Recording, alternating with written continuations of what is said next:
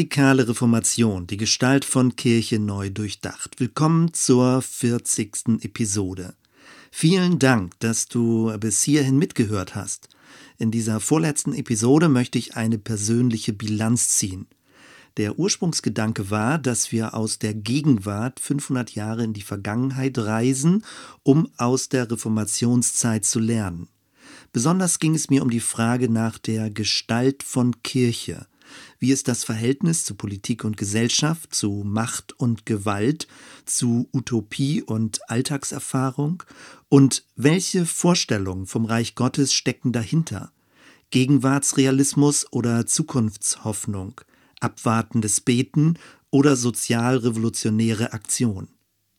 Seit Februar habe ich mich Woche für Woche in die Thematiken eingearbeitet und gemerkt, wie sehr mich das historische Wissen verändert hat. Grob gesagt habe ich vier Phasen durchlaufen. Phase 1 Begeisterung.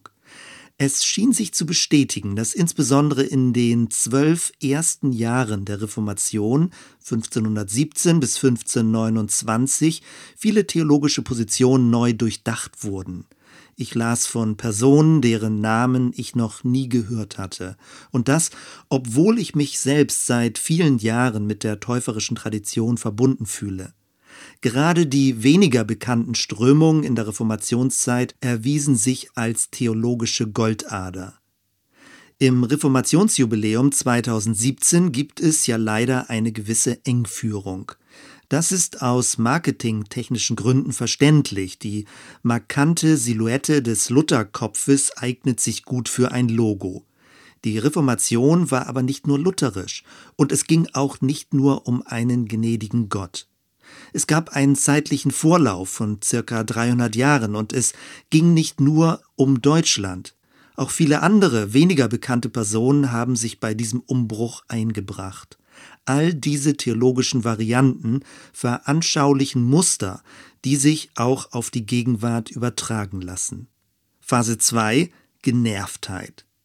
Je mehr ich mich einarbeitete, desto ärgerlicher wurde ich. Immer häufiger stieß ich auf Belege, wie dunkel die Kirchengeschichte ist. Grob wusste ich das natürlich. Es aber detailreich in den theologischen Positionierungen zu lesen, war noch mal etwas anderes.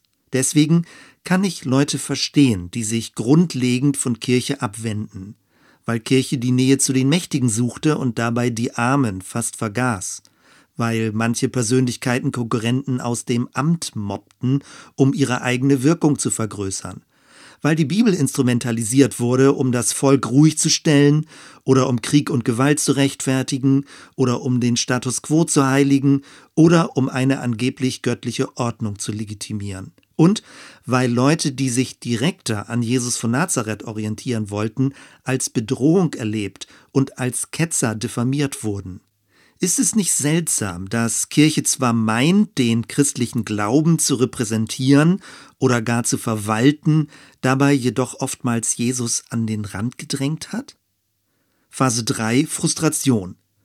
Die Begeisterung und der Ärger schlug in Frustration um, als mir deutlich wurde, dass sich interessante theologische Ansätze nicht von selbst durchsetzen. Vieles kam unter die Räder. Schon damals wurde eine tolerantere Gesellschaft durchdacht. Nicht aggressive Religionskriege, sondern mehr Humanität und Dialog. Nicht entweder oder Muster, sondern theologische Differenzierung. Nicht nur inneren Glauben, sondern gleichermaßen soziale Gerechtigkeit. Nicht nur kirchliche Dogmen, sondern mündiges Bibellesen. Nicht nur heilige Hierarchien, sondern Mitbeteiligung aller. Bereits vor 500 Jahren gab es viele spannende Ansätze, Glauben, Kirche und Gesellschaft neu zu denken. Es waren nicht unbedingt die christlichen Hauptströmungen, die sich für Demokratie, Friedensethik und Religionsfreiheit eingesetzt haben. Stattdessen wanderte das kritische, mündige Mitdenken in die sogenannte Aufklärung aus und der Kampf gegen Ausbeutung und für mehr soziale Gerechtigkeit formierte sich im späteren Sozialismus. Kein Wunder, dass der christliche Glaube trotz aller Hochphasen immer mehr als bremsend, vernunftsfeindlich, obrigkeitlich strukturiert und rückwärtsorientiert wahrgenommen wurde. Und das ist wirklich ärgerlich. Und Umso ärgerlicher, je klarer ist, dass es schon damals alternative Denkansätze gab, die jedoch aufgrund verschiedener Konstellationen, häufig machtpolitischer Art, nicht zum Zuge kamen. Phase 4 Hoffnung? Fragezeichen. Warum sollte sich heute etwas ändern? Vieles ist nur noch für Historiker interessant. Wo aber müsste Kirche heute reformiert werden? Ich spüre in mir eine Müdigkeit, ein Kampf gegen Windmühlen. Die kulturellen Muster, was als Kirche verstanden wird und was man unter Christentum versteht, sind so mächtig und häufig so verzerrt. Theoretisch ist klar, christlicher Glaube bindet sich nicht an Gebäude, an Amtspersonen, an Gottesdienstprogramme, an Rituale, an Verhaltensregeln, nicht einmal an die Bibel, sofern man darunter nur ein Buch versteht. An sich ist klar, all das ist nicht lebendig, und doch wird es häufig als nötig und konstitutiv verstanden. Kaum denkbar, dass eine Gemeinde ohne Gebäude, ohne Pastor und ohne Gottesdienstprogramm nicht langsam auseinanderfällt. Und man fragt sich, ob es nicht eher darum geht, eine christliche Religion zu kultivieren, als eine persönliche Beziehung zum auferstandenen Christus und den Einsatz für eine humanere Welt. Mich hat die Beschäftigung mit den sogenannten Randfiguren der Reformation demütiger gemacht. Vieles wurde bereits damals gedacht und ist gar nicht neu. Die Geschichte ist eine Fundgrube. Manches muss nur reaktiviert werden. Und es ist gut, in der Linie von nonkonformistischen Christen zu stehen, die mit einer heiligen Unruhe gelebt haben und gegen das Sichtbare Gottes neue Welt vor Augen hatten. Vor kurzem bin ich auf ein Buch gestoßen mit dem Titel Kirche, Idee und Wirklichkeit für eine Erneuerung aus dem Ursprung. Darin erläutern verschiedene Theologieprofessorinnen und Professoren ihren oftmals bereits 50-jährigen Kampf für eine Erneuerung der Kirche. Hermann Hering, inzwischen 80 Jahre alt, schreibt, die gegenwärtige Kirchenstruktur, einschließlich der sie begründenden Kirchentheorie, hat sich von den biblischen, auch von den altkirchlichen Ordnungsvorstellungen weit entfernt. Zitat Ende. Im weiteren Verlauf nennt er drei Themenfelder, die aus dem Fokus geraten sind. Erstens die Erinnerung an den vorösterlichen Jesus. Zweitens Kirche als Gemeinschaft der Nachfolge und drittens die Erwartung der Gottesherrschaft mit ihrer Leidenschaft für Recht und Gerechtigkeit. Genau das sind die drei zentralen Punkte, die durch die radikale Reformation, besonders durch die Täufer, angemahnt wurden, aber damals zu wenig Gehör fanden. In einem zweiten Teil möchte ich jetzt nochmal Inhalte benennen, die mir bei der Beschäftigung mit dem linken Flügel der Reformation besonders wichtig wurden. Erstens die Kategorie des Andersseins. In einem totalitären System lassen sich keine Alternativen denken. Das ist ja gerade das Wesen des Totalitären, dass es alles umgreift und durchdringt. Die religiöse Variante beginnt mit der Allmacht Gottes, folgert daraus eine christlich unantastbare Obrigkeit und eine vom Christentum durchdrungene Gesellschaft bis hinein in das innerste Gewissen der Menschen. Bis zur Reformation ließen sich keine grundlegenden Alternativen denken. Es gab kein Anders, kein Daneben, ohne als Ketzer verdächtig zu werden. Die Täufer haben sich dem herrschenden Gesellschaftsverständnis verweigert. Ihnen wurde die Umwelt fremd und sie selbst wurden zu Fremden. Es kam zu Irritationen, aber genau solche Irritationen sind nötig, damit ein in sich geschlossenes Denksystem Risse bekommt. Das Fremde öffnet den Horizont, auch heute. Zweitens, Gutes setzt sich nicht von allein durch. Lange Jahre habe ich geglaubt, dass wenn man beispielsweise unter Christen niederträchtig behandelt wird, abwarten und auf Gott vertrauen sollte. In gewisser Weise mag das stimmen, in vielen Fällen ist es aber falsch. Anhand der Reformation können wir studieren, wie sich unter Christen nicht unbedingt Weisheit, Toleranz und Menschlichkeit durchgesetzt haben, sondern eher Machtstreben, Eitelkeit und Gewaltbereitschaft. Das ist verstörend. Ich folgere daraus, dass das Gute Fürsprecher braucht. Gerade auch unter Christen braucht es Leute, die den Mund aufmachen gegen schlechtes Gerede, entwürdigende Moral, strukturelle Gewalt, fundamentalistische Denkmuster und arrogante Rechtgläubigkeit. Es braucht Christen, die als Kinder des Lichts für Güte, Gerechtigkeit und Wahrheit einstehen. Leute, die nicht nur zugucken, sondern aktive Mitspieler in Gottes Geschichte werden. Drittens, eine bessere Kirche ist möglich. Heutzutage wird Freiheit und Toleranz ganz groß geschrieben, und das ist gut so. Wenn daraus aber abgeleitet wird, dass alles, egal wie destruktiv, als gleichwertig behandelt werden sollte, dann wird jede kritische Diskussion unterbunden. Toleranz bedeutet nicht, alles unterschiedslos gut finden zu müssen.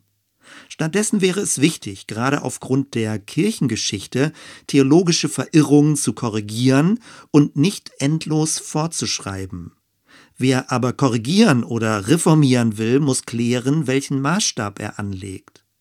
Dass die Tradition von der Schrift her korrigiert werden soll, sola scriptura, ist ein evangelisch nachvollziehbares Grundprinzip. Der Prozess der Reformation darf aber nicht stecken bleiben. Auch Martin Luther war noch teilweise im mittelalterlichen Denken verhaftet. Gute Ansätze müssen weitergedacht werden.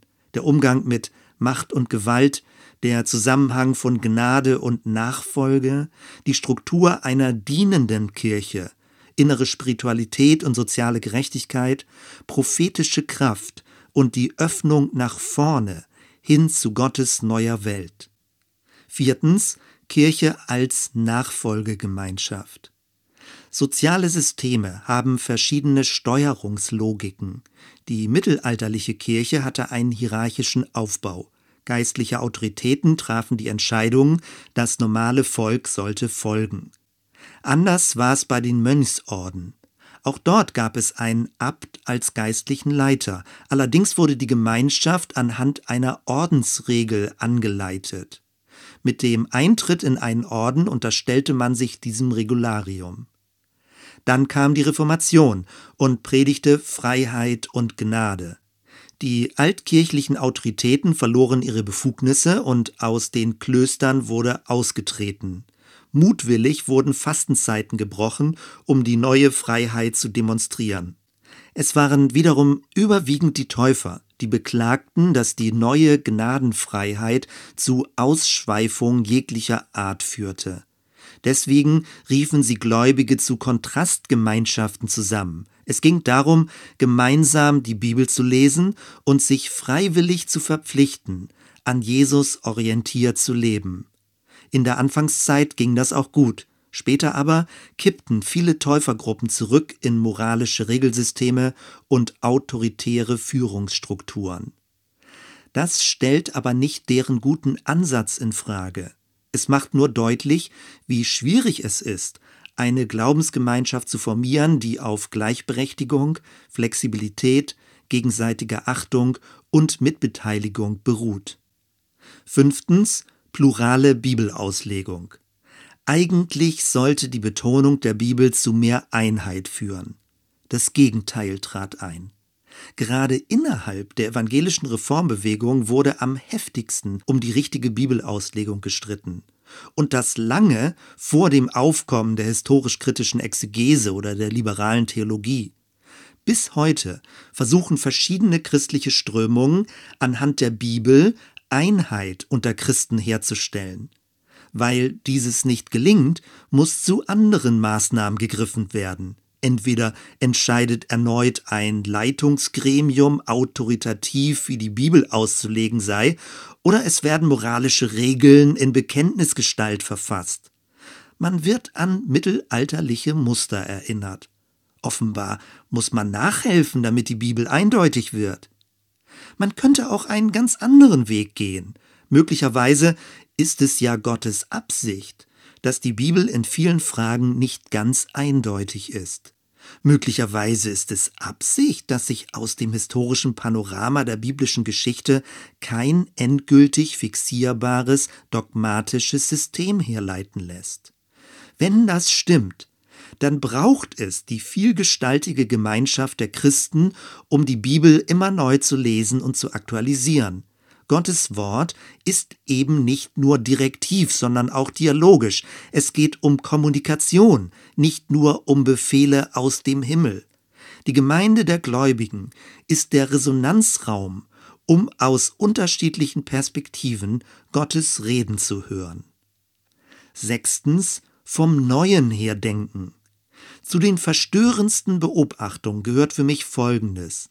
Selbst die am Evangelium ausgerichteten Reformationskirchen haben ihr Staats- und Gesellschaftsbild zu hohen Teilen aus dem Alten Testament abgeleitet. Das macht deutlich, trotz aller Gnadenpredigt wurde die jahrhundertealte kirchliche Struktur beibehalten. Müssten wir als Christen nicht viel konsequenter vom Neuen her denken, ohne das Alte abzuwerten oder gar abzulehnen? Die Geschichte hat eine Richtung und das Neue Testament öffnet die Zukunft, macht das Messianische konkret und formiert eine Gemeinschaft, die im Anbruch des kommenden Tages lebt. Mir scheint, das Neue Testament liegt nicht hinter uns, sondern ist uns immer noch voraus. Und es gibt noch vieles an der Gestalt von Kirche, das wir neutestamentlicher denken müssten. Siebtens, Jesus kann leicht aus dem Blick geraten. Auch das ist eine ernüchternde Beobachtung. Christliche Kirchen orientieren sich nicht automatisch an Christus. Jesus von Nazareth ist manchmal sogar eher ein Störfaktor. Immer wieder hat man seine Lehre relativiert oder instrumentalisiert. Er sollte sich als Galionsfigur in ein Christentum einfügen, das einen umfassenden Führungsanspruch vertrat. Man brauchte eine Legitimation, um das eigene Imperium auszubreiten. Hierzu ließe sich noch viel Deprimierendes sagen. Aber ich breche besser ab. All das macht deutlich, dass wir christliche Gemeinschaften brauchen, die in ihrer Gestalt bestmöglich das Wesen Christi abbilden wollen. Dazu werden wir in der letzten Episode kommen. Abschließend noch ein Buchtipp. Anfang der 90er Jahre gründete sich in England das Anabaptist Network.